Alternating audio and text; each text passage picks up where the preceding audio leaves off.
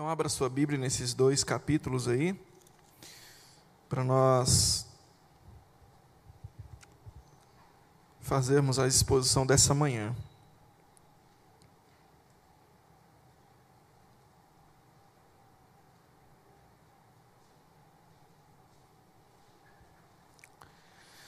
Todos encontraram então Tito capítulo 2 e o capítulo 3 da nossa carta.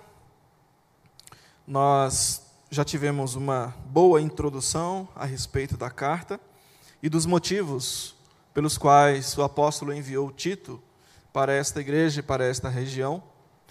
Nós vimos através do pastor que Tito era um homem muito firme, um homem piedoso, um homem da palavra, um pregador da palavra e um enviado do apóstolo Paulo para atender determinadas necessidades dentro de uma região, dentro de um contexto daquele primeiro século. E aí, prosseguindo aqui, chegando perto do nosso capítulo 2, nós vimos que ainda no final do capítulo 1, a igreja a qual Tito ia pastorear e a região na qual ele iria trabalhar, inclusive ele próprio, já estavam enfrentando um problema muito comum naquele tempo, que eram os falsos mestres a gente percebe que essa tônica dos falsos mestres, das, falsas, das falsas doutrina, doutrinas, acompanham todo o Novo Testamento. E se a gente observar bem, não só o Novo Testamento, mas ainda desde o Antigo Testamento, nós percebemos que o povo de Deus sempre teve uma tendência muito forte para acreditar e aceitar para si falsas doutrinas e falsos mestres, desde muito tempo. Então, o povo de Deus sempre lidou, sempre tratou desse problema e os enviados de Deus, consequentemente, sempre que tiveram que resolver esse tipo de problema no seio da igreja, no seio do seu povo. E aqui não é diferente. Quando nós vemos que o apóstolo diz logo no primeiro versículo: Tu, porém, fala o que convém à sã doutrina. O apóstolo fala isso porque nos versículos finais do capítulo 1, se a gente olhar, por exemplo, a o, o, versículo 15 e o versículo 16, leiam aí comigo, por favor, do versículo 15 e 16 do capítulo 1. Todas as coisas são puras para os puros, todavia para os impuros e descrentes nada é puro, porque tanto a mente como a consciência deles, deles quem? Dos falsos mestres, estão corrompidas. No tocante a Deus, professam conhecê-lo, entretanto o negam por suas obras. É por isso que são abomináveis. Eles são abomináveis. Quem são os abomináveis? Os falsos mestres desobedientes, os falsos mestres, reprovados para toda boa obra. Quem são esses? São os falsos mestres. Então era esse tipo de coisa que eles estavam propagando e tentando fazer e trazer como costume para dentro da igreja e das igrejas daquele tempo. E esse era o tipo de problema que Paulo lidava, Timóteo lidou, os apóstolos todos tiveram que lidar com ele, com ele e Tito também da mesma forma. Então, por isso, quando a gente medita num tema como esse, como ter uma igreja saudável, não é à toa, porque isso nós já temos como preocupação logo aqui nessa, nessa carta. E é um assunto de extrema importância também para os nossos dias. Por quê? Primeiro, porque sempre, sempre, sempre o povo de Deus teve tendência, teve quedas para falsas doutrinas, por incrível que pareça. E nós já vimos que as razões são muitas. Normalmente, as falsas doutrinas e os falsos mestres, eles têm coisas muito atrativas para falar ao coração das pessoas. São palavras, são ensinamentos que trazem muito bem-estar, sensação de bem-estar, trazem muito conforto, deixam as pessoas nas suas zonas de conforto. São doutrinas e ensinamentos que não exigem muito das pessoas, então por isso são bastante atrativos. E aí, por causa disso, mais uma vez, se faz necessário tratar deste assunto. Mas, como o próprio tema sugere, também existem muitas possibilidades das igrejas ou da igreja do Senhor ficar doente. Por mais que essa não deva ser a natureza da igreja, mas essa possibilidade existe e nós sabemos que ela não só existe, mas como ela acontece de fato também nos nossos dias.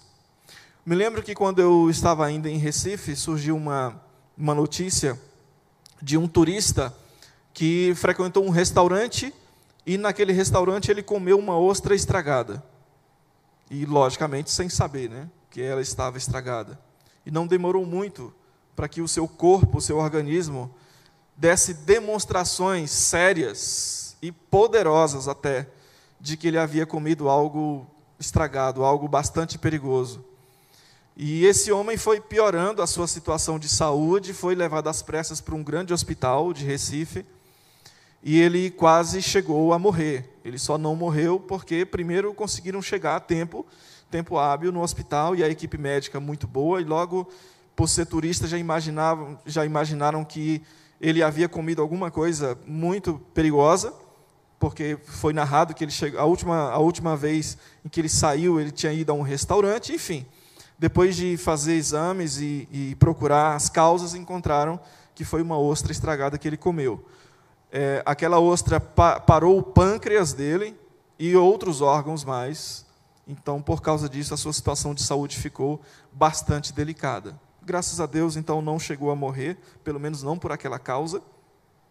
E assim, aquela notícia é, se deu em toda a cidade e, no estado, inclusive, como um alerta para que as pessoas tomassem muito cuidado com aquilo que elas comem, com aquilo que elas ingerem, porque essas coisas podem trazer danos muito sérios à nossa saúde. E por que eu estou contando essa história como ilustração? Exatamente porque, pelo final do nosso capítulo 1 e o início do capítulo 2, uma grande preocupação do apóstolo Paulo eram com as coisas que eram consumidas, por assim dizer, pela igreja naquele tempo, pelas coisas e questões que eram oferecidas para os crentes, para os líderes e para as igrejas daquele período que poderiam causar danos terríveis, muito sérios à igreja daquele século.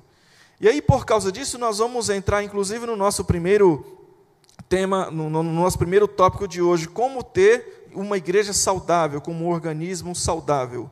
Primeiro, nós podemos ter uma igreja saudável tendo um púlpito saudável. Eu quero destacar isso logo porque, bem aqui no início do versículo 1, como nós lemos, o apóstolo diz: Tu, porém, fala o que convém à sã doutrina. O púlpito da igreja é o centro da igreja, é o centro nervoso da igreja. O púlpito da igreja é o cérebro da igreja, é também o coração da igreja. O púlpito da igreja é a parte mais importante da igreja. E por isso mesmo, logo no início, o apóstolo tem o cuidado de dizer para Tito que, em primeiro lugar, ele deve falar o que convém à sã doutrina. E por que não dizer que o púlpito é a cozinha da igreja, é onde se prepara e onde se serve o alimento da igreja? Então veja o quanto o púlpito, o quanto o local de onde se profere a palavra de Deus tem tanta importância. Tito deveria, portanto, evitar aqueles falsos mestres e trabalhar duro para que aquelas falsas doutrinas não fossem servidas, oferecidas dentro da igreja, para que a igreja não falecesse de falência múltipla, falência múltipla de todos os seus membros, inclusive e primeiramente da própria liderança. Então, falar o que convém da sã doutrina. Charles Spurgeon, que foi um dos maiores pregadores de todos os tempos, alguém, muitas pessoas inclusive dizem que ele foi o maior, se não o maior pregador de todos os tempos, depois de Jesus Cristo, claro. É, mas ele dizia exatamente algo nessa direção. Ele dizia que a morte ou a vida da igreja está no púlpito. Então, veja, quem e o que é pregado na igreja é de extrema importância para a vida da igreja, para a saúde ou para a morte da igreja. Não é à toa que nós, pelo menos eu já ouvi falar de muitas igrejas que não aceitam em hipótese alguma, igrejas inclusive reformadas mesmo, que não aceitam em hipótese alguma pregador de outras igrejas. E aí alguém pode até falar, mas isso é um exagero. Tudo bem, eu posso até concordar, mas não é para menos. Quando a gente analisa a situação, principalmente dos nossos dias, não é para menos. Porque, de fato, a morte ou a vida dependem do púlpito da igreja. Eu me lembro que há um, uns três anos atrás, se não me engano, um pregador muito conhecido aqui em Brasília, ele, ao assumir o púlpito na sua pregação, ele disse algo que talvez foi a coisa que mais é, ficou na cabeça dos crentes ou mexeu com eles. que foi quando ele disse o seguinte: que quando uma pessoa ora já pedindo para que seja feita a vontade de Deus, aquela pessoa, na verdade, está demonstrando ser uma pessoa sem fé. Olha o que foi falado no púlpito daquela igreja. Porque se ela é uma pessoa que de, demonstra ter fé, ela não ora para que seja feita a vontade de Deus. Ela ora já crendo que aquilo de fato vai acontecer.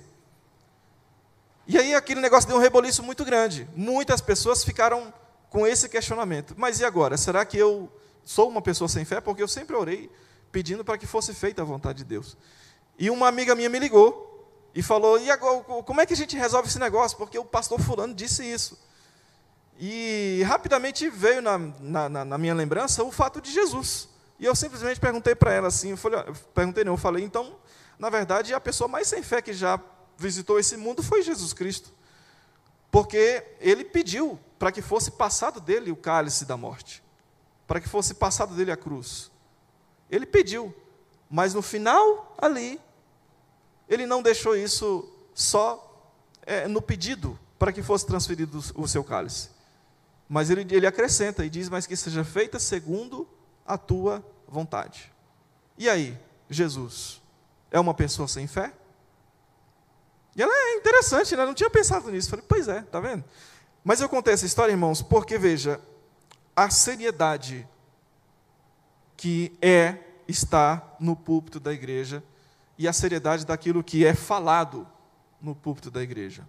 Morte e vida, de fato, dependem ou estão no púlpito da igreja. Então, para que se tenha uma igreja saudável, primeiro é preciso ter um púlpito saudável.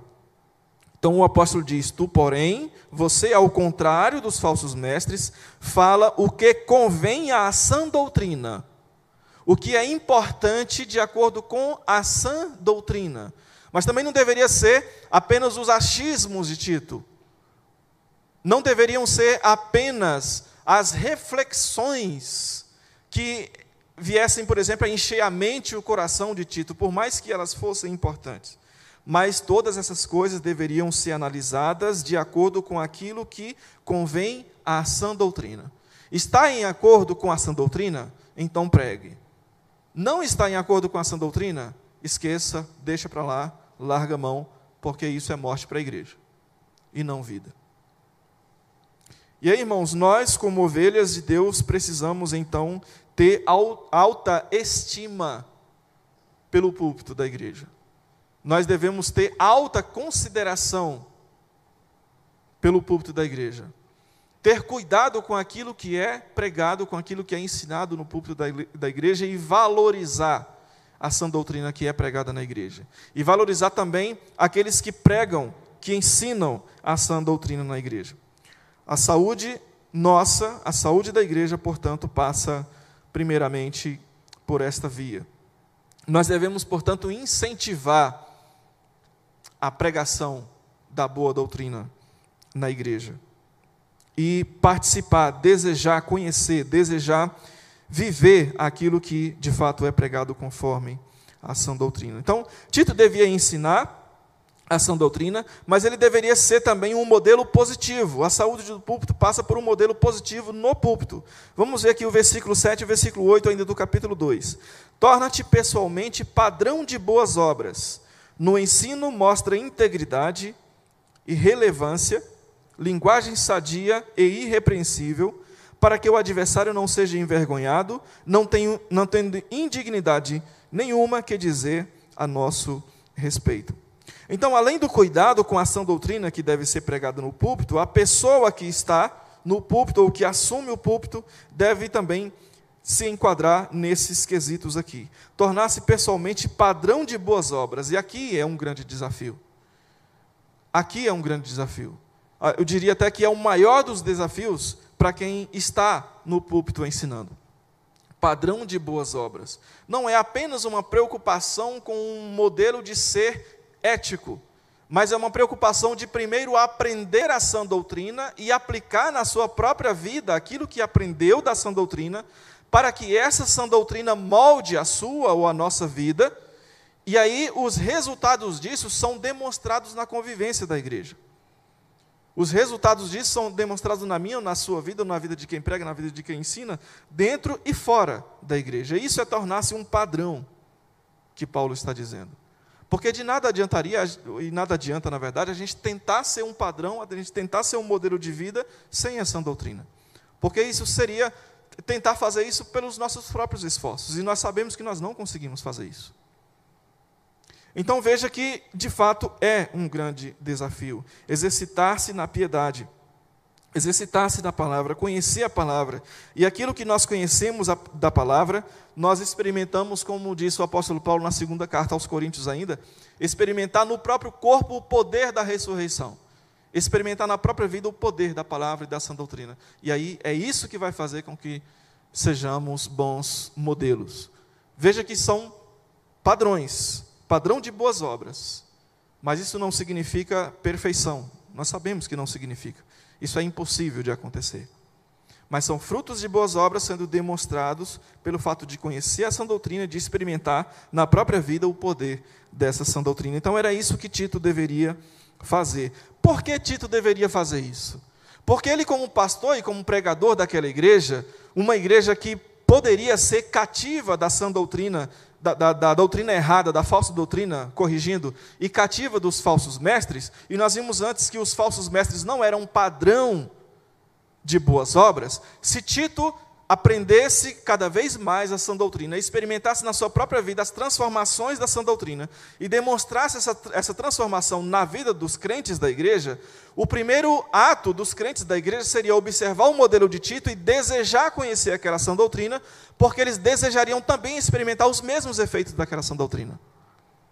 Então veja que é um, um efeito que acontece na minha vida, ou na sua vida, na vida de quem prega, na vida de quem ensina, e isso faz com que as outras pessoas vejam, observam e desejam isso para a sua própria vida.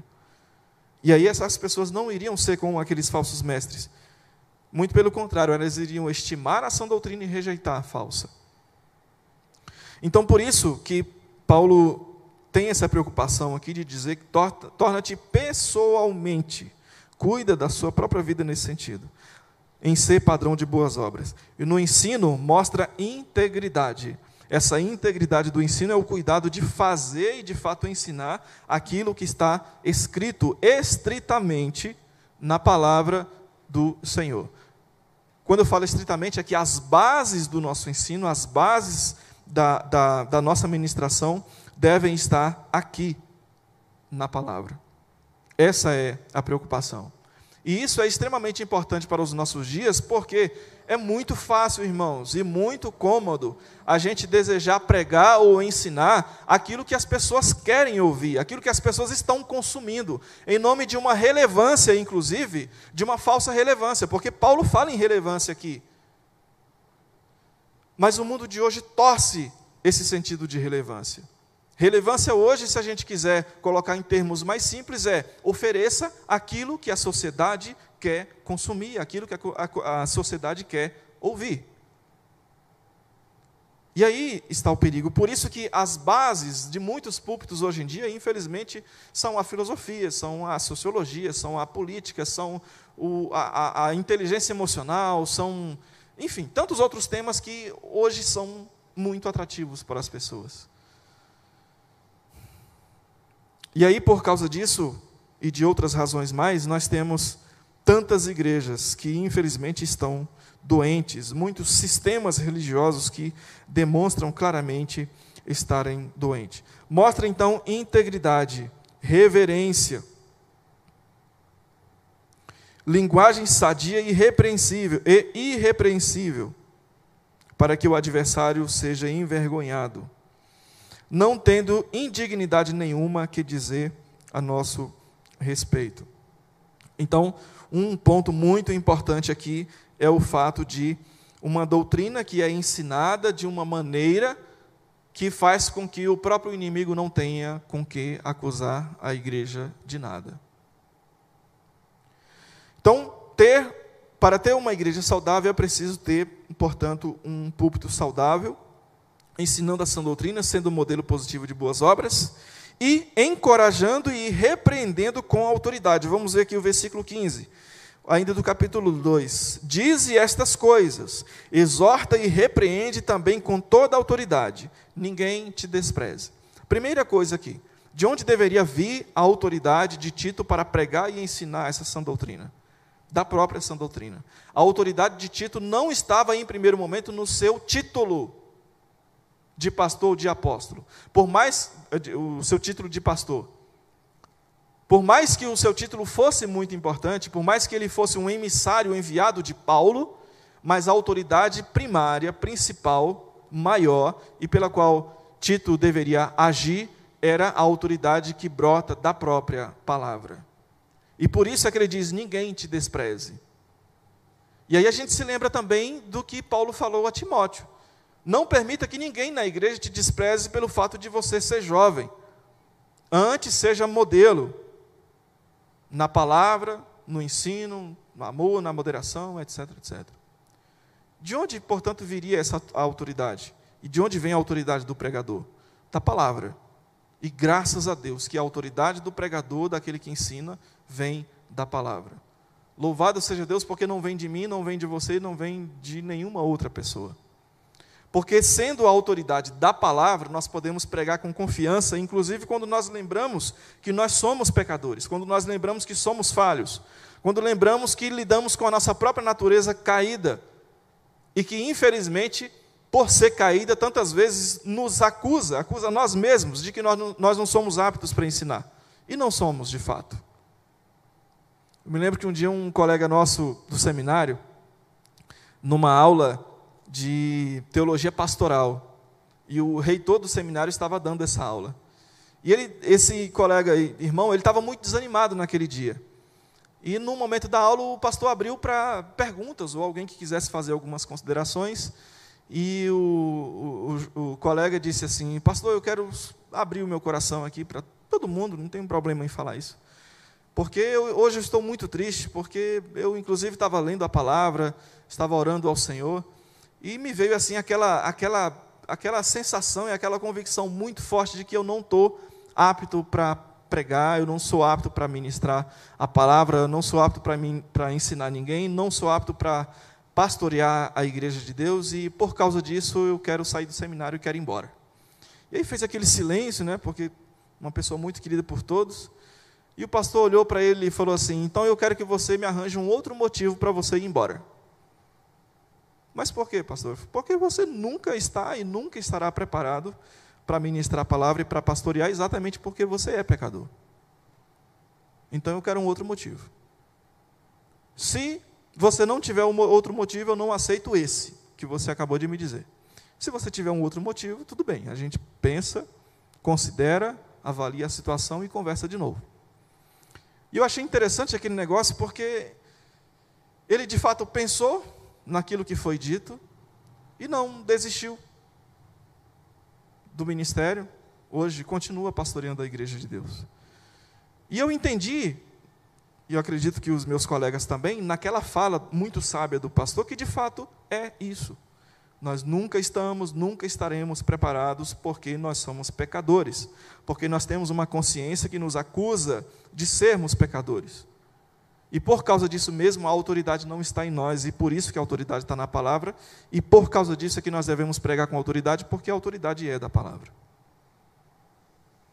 E aí, por mais que o próprio Tito se auto-acusasse de ser pecador, por mais que Tito fosse acusado por outras pessoas, inclusive pelo próprio Satanás, ou pelos próprios falsos mestres, ou por alguém da igreja de que ele não era apto, ou que ele não tivesse autoridade, até porque sabemos que naquele tempo as pessoas também tinham as suas preferências, e elas gostavam muito do apóstolo Paulo, e aí se alguém fizesse uma comparação entre Tito e Paulo, certamente a preferência era para Paulo, mas que por mais que tudo isso acontecesse, Tito pregaria e ensinaria com autoridade, porque a autoridade é da, própria da sã doutrina, não dele e não de nenhuma outra pessoa.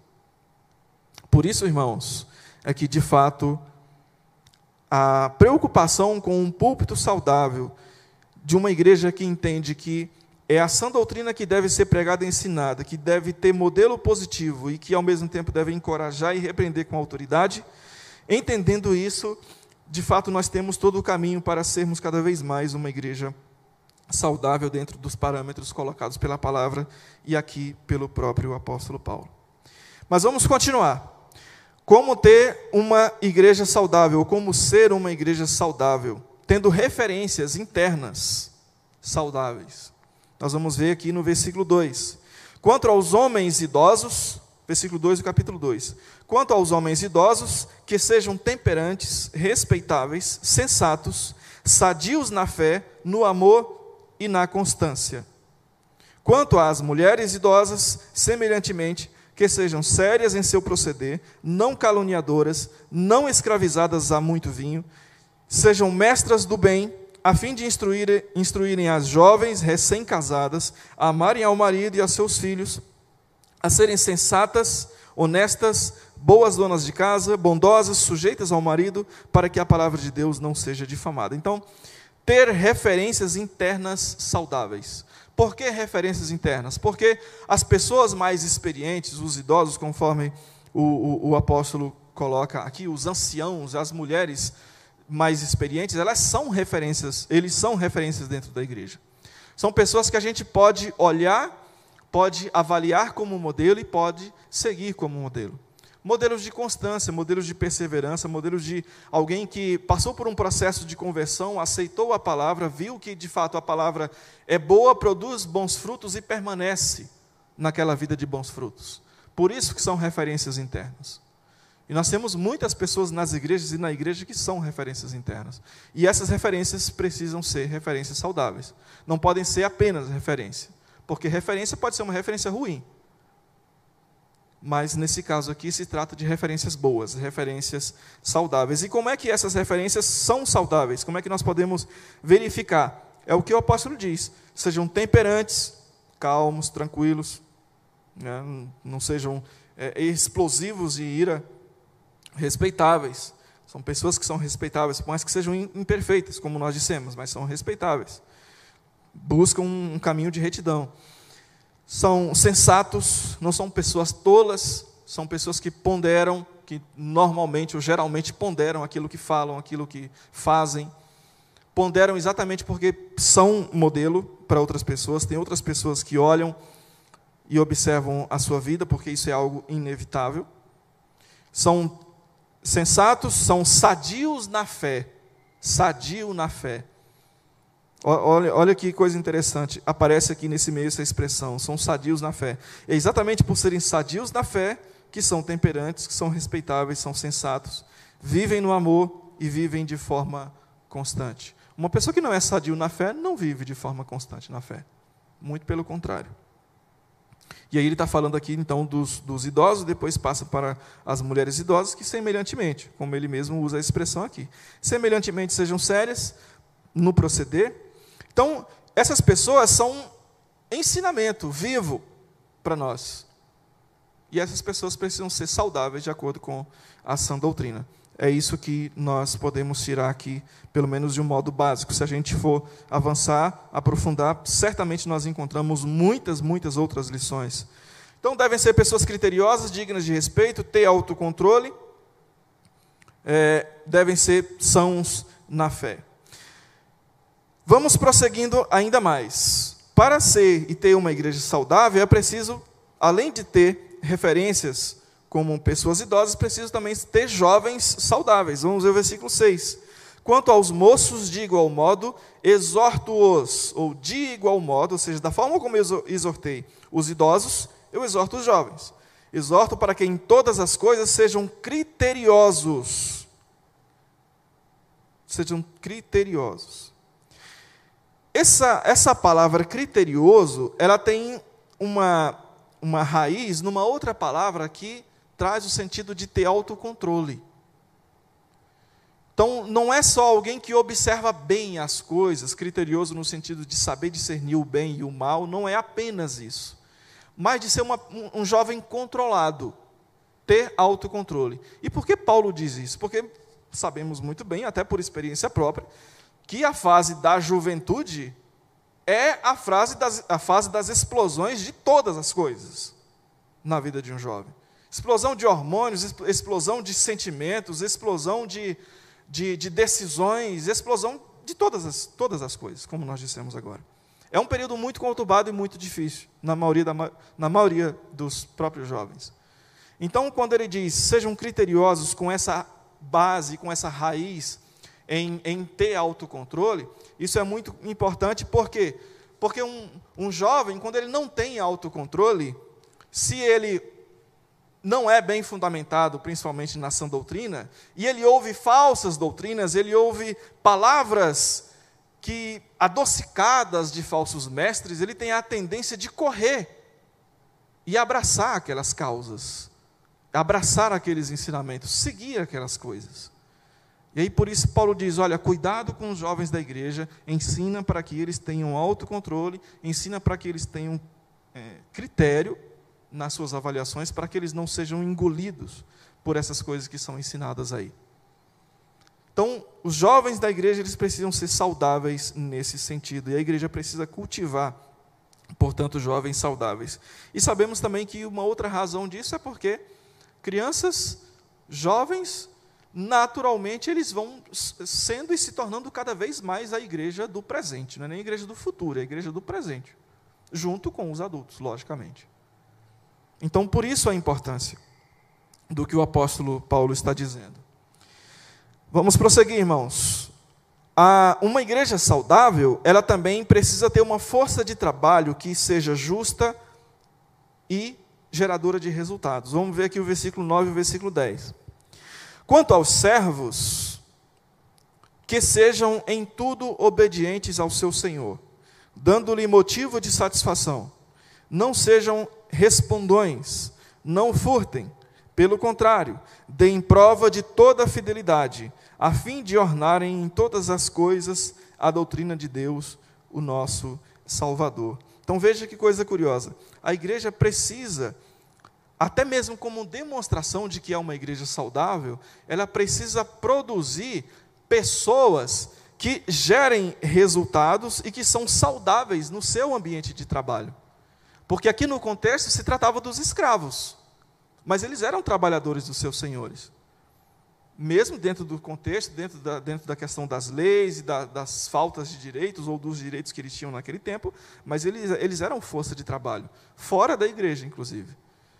E aí Paulo tem essa preocupação em dizer que essas pessoas deveriam também se portar de determinada forma, sendo em tudo obedientes ao seu senhor, aos seus patrões dando motivo de satisfação. Quando a gente pensa nessas questões e analisa o nosso próprio ambiente de trabalho, a gente sabe muito bem que é um ambiente bastante complicado. E aí, quando se fala complicado para crentes, talvez até ainda mais, porque o não crente, ele já vive a vida dele lá, é, segundo a sua ética, ou segundo, segundo a ética de outras pessoas, ou segundo outros livros, enfim, ele tem a vida dele, tem a maneira dele de ser e de fazer as coisas. Mas no nosso caso é diferente porque nós temos uma ética, uma ética cristã, nós temos uma palavra que nos guia, que nos orienta. E que nos diz, portanto, que mesmo que inclusive nós, hum, talvez até mesmo não gostemos dos nossos patrões, dos nossos chefes, mas nós temos que ser obedientes a eles.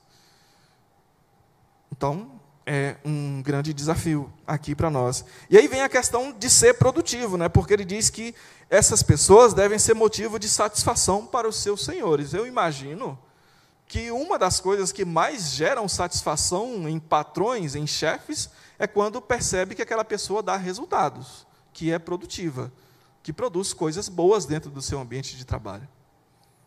E aí a igreja precisa produzir esse tipo de crente no seu ambiente de trabalho. E nós, como crentes, precisamos demonstrar que somos uma igreja saudável quando também nós agimos dessa maneira. Confesso, irmãos, que não é fácil, é muito difícil, é um desafio muito grande, inclusive para nós mesmos, quando tomamos para nós essa responsabilidade. Às vezes você analisar o seu chefe, analisar o seu patrão e você ter que, ter que se submeter é um desafio muito grande. Mas é isso que nós temos que, que fazer como portanto, como igreja saudável, não sendo respondões. Aqui é a palavra tem raiz na palavra murmuração. Um, um amigo meu disse que conseguiu se libertar do fato de ter deixado de ser um reclamão profissional. Eu achei interessante esse negócio. Ele falou isso numa brincadeira, mas falando sério. Ele falou: rapaz, graças a Deus, eu, nem eu mesmo me aguentava mais, porque eu era um reclamão profissional, eu reclamava de tudo, tudo, tudo, de todos dentro do meu ambiente de trabalho. Ninguém me aguentava e nem eu me aguentava. E aí chegou um momento que eu entendi que não deveria mais fazer desse jeito, até para o meu próprio bem, até para a minha própria saúde mental e física. Então Paulo diz: não sendo respondões, não roubando, não só dinheiro, mas não roubando tempo, não roubando produtividade, não roubando outras coisas. Pelo contrário, deem prova de toda a fidelidade. E aí, por quê? Ele fala no final: porque vocês são legais? Porque vocês são ótimos funcionários? Não. A fim de que em todas as coisas a doutrina de Deus, nosso Salvador, seja ornada para que a doutrina de Deus seja admirada pela sua beleza. Quanto mais você se destacar, portanto, como um profissional produtivo, que está junto com o seu chefe, junto com o seu patrão, para que objetivos organizacionais sejam alcançados, portanto, você se destaca como uma pessoa dessa maneira, e aí, em algum momento, vai surgir alguma oportunidade para que alguém procure descobrir por que você é daquela maneira. E aí vai aparecer o porquê. É a sã doutrina de Deus, que orienta a minha vida, que orienta o meu ser, que orienta o meu fazer. E, portanto, a doutrina de Deus passa a ser admirada. Então veja que essas razões, irmãos, elas sempre estão focando na doutrina, como uma demonstração de uma igreja saudável. E aí, vamos ainda avançando um pouquinho mais, que uma igreja saudável, uma igreja para ser saudável, ela precisa ter uma razão maior de ser e de uh, fazer o que ela faz. Quando nós vemos, por exemplo, o que está no versículo 11 até o versículo 13, vamos acompanhar, do capítulo 2. Porquanto a graça de Deus se manifestou salvador a todos os homens, educando-nos para que, renegadas a impiedade e as paixões mundanas, vivamos no presente século sensata, justa e piedosamente, aguardando a bendita esperança e a manifestação da glória do nosso grande Deus e Salvador Jesus Cristo. Qual é essa grande razão de ser, ou qual é essa maior razão de ser e de fazer todas essas coisas que nós devemos ser e de fazer? Ele diz que é por causa da graça de Deus que se manifestou salvadora a todos os homens. E aí Paulo aqui começa a fazer uma relembrança, uma releitura de quem nós éramos e do que nós somos hoje na pessoa de Deus por meio da sua graça. Então é, é como se Paulo diz: olha, eu falei que vocês devem é, que você deve ensinar para que a igreja seja dessa forma. Por quê? Porque teve uma determinada ocasião em que essas mesmas pessoas foram alcançadas pela graça, certo? Elas foram alcançadas pela graça. E essa graça, ela se portou como uma grande mestra, uma grande professora, uma grande pedagoga, a maior, educando a todos nós, para que essa educação fizesse com que nós viéssemos renegar uma vida de impiedade, uma vida que não pratica todas essas virtudes boas, para que nós viéssemos deixar para trás as paixões mundanas, para que nós não fôssemos movidos por aquilo que move o mundo, para que assim nós vivêssemos no presente século de forma sensata, justa e piedosa.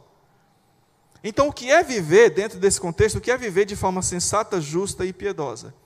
Sendo um, um idoso ou uma idosa referência, de acordo com esses modelos. Sendo um jovem saudável, de acordo com esses modelos. Sendo um pastor ou um mestre saudável dentro da igreja, de acordo com esses modelos.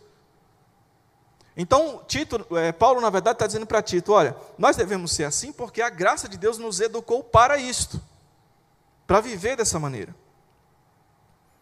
E ainda mais, no versículo 3: aguardando a bendita esperança e a manifestação da glória do nosso grande Deus e Salvador. Uma vez que nós somos chamados para sermos cada vez mais parecidos com Cristo, então nós procuramos praticar todas essas coisas porque fomos educados pela graça, uma vez que nós aguardamos a esperança da vinda, da revelação de Jesus Cristo em nós, e isto fará com que nós finalmente sejamos parecidos com Jesus na plenitude que Deus tem para nós. Porque o apóstolo João, ele disse que nós ainda não somos como ele é, ou seja, não somos ainda como Jesus Cristo é, mas haverá o dia em que nós seremos. E aí é vivendo com base nessa esperança e agindo dessa maneira que nós demonstramos todo esse aprendizado que temos recebido na graça e da graça de Deus. E aí, irmãos, no versículo 14 ele completa: Jesus Cristo, a manifestação de Jesus Cristo, o qual a si mesmo se deu por nós, a fim de remir-nos de toda iniquidade e purificar para si mesmo um povo exclusivamente seu, zeloso de boas obras. O que Paulo está falando aqui no versículo 14? Irmãos, que se nós vivemos da maneira como nós vivemos até o da maneira como ele coloca até o versículo 13, nós de fato estamos fazendo jus ou fazendo direito àquilo que Cristo fez por nós. Agora, se não procuramos viver de acordo com o que ele colocou até o versículo 13, nós não estamos fazendo justiça, na prática, aquilo que Cristo fez por nós. E o que ele fez? Ele veio a esse mundo em carne. Ele deixou as suas glórias celestes para tabernacular entre nós, para habitar entre nós. Como disse o apóstolo João no, no Evangelho 1, no, no capítulo 1 do Evangelho, do seu Evangelho, do Evangelho de João. Cristo deixou as suas glórias eternas para tabernacular, tabernacular entre nós. Viver a nossa vida, morrer a nossa morte e ressuscitar. Suportar, em todos os sentidos, todos os seus discípulos na caminhada, ensiná-los, ter toda a paciência necessária, agradar a Deus em tudo, fazer a vontade de Deus em tudo. Portanto, morrer, ressuscitar e agora viver para interceder por nós, como diz o autor da carta aos Hebreus. Veja que tanta coisa Jesus fez por nós. E como é que nós fazemos justiça a tudo isso? Vivendo de acordo com o que Paulo colocou até o versículo 13, para nós vivermos. É por isso que ele fala isso aqui no versículo 14. Ele se deu por nós, a fim de nos remir de toda iniquidade, nos purificar, purificar para si um povo que seja exclusivamente seu e zeloso de boas obras. E aí, ele fecha o versículo, o capítulo 2, dizendo: Dize estas coisas, ensina todas essas coisas, exorta e repreende, trabalha arduamente né, para isso. Exorta e repreende com toda a autoridade, portanto, ninguém te despreze. Então, é, essas, é, essas coisas compõem essa, esse grande motivo, essa grande causa, essa razão maior para que a igreja seja e faça, de fato, tudo isso. E aí, caminhando aqui para o nosso final, aqui no capítulo 3, nós ainda temos que, para que uma igreja seja saudável, ela precisa ser consciente, portanto, da vontade de Deus em questões práticas do nosso dia a dia. Né? Nós vamos ver aqui no versículo 1, com relação aos governantes, lembra-lhes que sujeitem que se sujeitem aos governantes, às autoridades, sejam obedientes, sejam prontos para toda boa obra não difamem a ninguém, nem sejam altercadores, ou seja, pessoas que procuram confusão, mas sejam cordatos, pacíficos, né? dando provas de toda cortesia para com todos os homens. Então, a vontade de Deus para nós, para questões práticas da vida, passa por esses vieses aqui, com relação aos governantes e com relação às demais pessoas. Versículo 3: Pois nós também outrora éramos nécios, desobedientes, desgarrados, escravos de toda sorte de paixões e prazeres, vivendo em malícia e inveja, odiosos e odiando uns aos outros. Quando, porém, se manifestou a benignidade de Deus, nosso Salvador, e o seu amor para com todos, não por obras de justiça praticadas por nós, mas segundo sua misericórdia, quando aconteceu tudo isso, ele nos salvou mediante o lavar regenerador e renovador do Espírito Santo que ele derramou sobre nós ricamente por meio de Jesus Cristo, nosso Salvador, a fim de que, o qual o propósito? A fim de que, justificados por graça, nos tornemos seus herdeiros, segundo a esperança da vida eterna.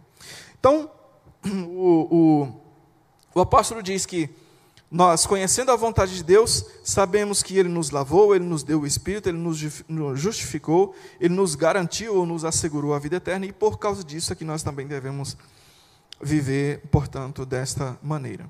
Mas ainda o último tópico é que, Como ter uma igreja saudável? Sendo atentos aos perigos internos e externos que nos rondam. Vamos ver do versículo 8 até o versículo 11. Fiel é esta palavra, e quero que no tocante a essas coisas faça afirmações. Veja que não são sugestões, são afirmações. Confiadamente. Essa palavra confiadamente vem da ideia de ousadia, ser ousado nas afirmações que você deverá fazer. Confiadamente para que os que têm crido em Deus sejam solícitos na prática de boas obras. Tito, portanto, deveria fazer afirmações severas, ousadas, literalmente mandar para que a igreja fosse praticante de boas obras. Boas obras dentro do contexto da, das obras que são produzidas pela sã doutrina na nossa vida. Então ele deveria ser ousado e confiante. Paulo diz ainda que essas coisas são excelentes e proveitosas aos homens. E aí os perigos internos e externos aqui dentro desse contexto são: evita discussões insensatas, versículo 9, genealogias, contendas, contendas, debates sobre a lei, porque não têm utilidade e são fúteis. São conteúdos que não agregam em nada, muito pelo contrário, causam destruição e separação dentro da igreja. Evita o homem faccioso. Faccioso fac, é, vem de facção, de divisões, de grupinhos, de preferências acima, a minha preferência acima da preferência de todos ou de qualquer outra pessoa. O apóstolo diz: evita essas pessoas. Depois de admoestá-lo, primeira e segunda vez, depois de admoestá-los primeira e segunda vez. Ou seja, tenta resolver a situação, tenta conversar, tenta admoestar. Se não der certo, deixa de lado. É interessante isso aqui, né? Porque nos nossos dias, uma palavra como essa, de você tentar uma vez, tentar duas, se não der, você deixar para lá, é, uma palavra como essa não é muito bem-vinda nos nossos dias. Por causa de diversas situações que nós temos. No versículo 11, ele diz o porquê disso. Pois sabes que tal pessoa está pervertida, está transformada nas suas intenções, vive pecando e por si mesma estará condenada, está condenada. Versículo 12: Quando te enviar Ártemas ou Tíquico, apressa-te a vir até Nicópolis ao meu encontro. Estou resolvido a passar o inverno ali. Encaminha com diligência Zenas, o intérprete da lei, e Apolo, a fim de que não lhes falte coisa alguma. Veja a importância disso aqui, irmãos, no versículo 13.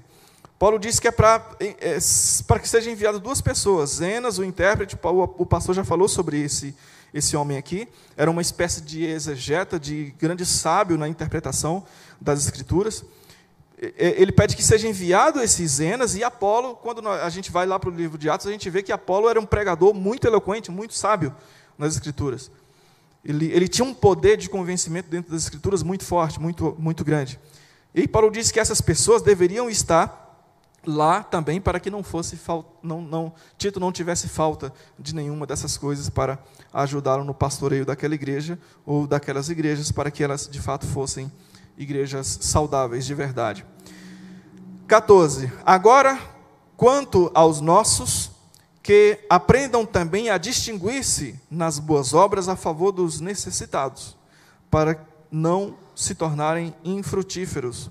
Todos os que se acham contigo te saúdam. Saúda, quant, saúda quantos nos amam na fé. Graça seja com todos vós. Paulo, portanto, dá uma nota final aqui de saudação, de envio de lembranças de outras pessoas que estão com ele, e deixa também uma notinha aqui para que todos aqueles que são deles, ou seja, toda a igreja, todos os envolvidos no serviço de Deus, que pratiquem boas obras também em favor daqueles que precisam, né, dos necessitados, para que essas mesmas pessoas não sejam infrutíferas nas suas ações e nas suas vidas de fé. Então, irmãos, portanto, esses são, essas são as recomendações, os ensinamentos do apóstolo Paulo que deveriam ser transmitidos através de Tito para que ah, eles tivessem uma igreja saudável dentro daquele contexto e acreditamos que esses mesmos ensinamentos servem para os nossos dias e continuarão a servir para que a igreja do Senhor seja cada vez mais saudável na sua vida e no seu fazer diário.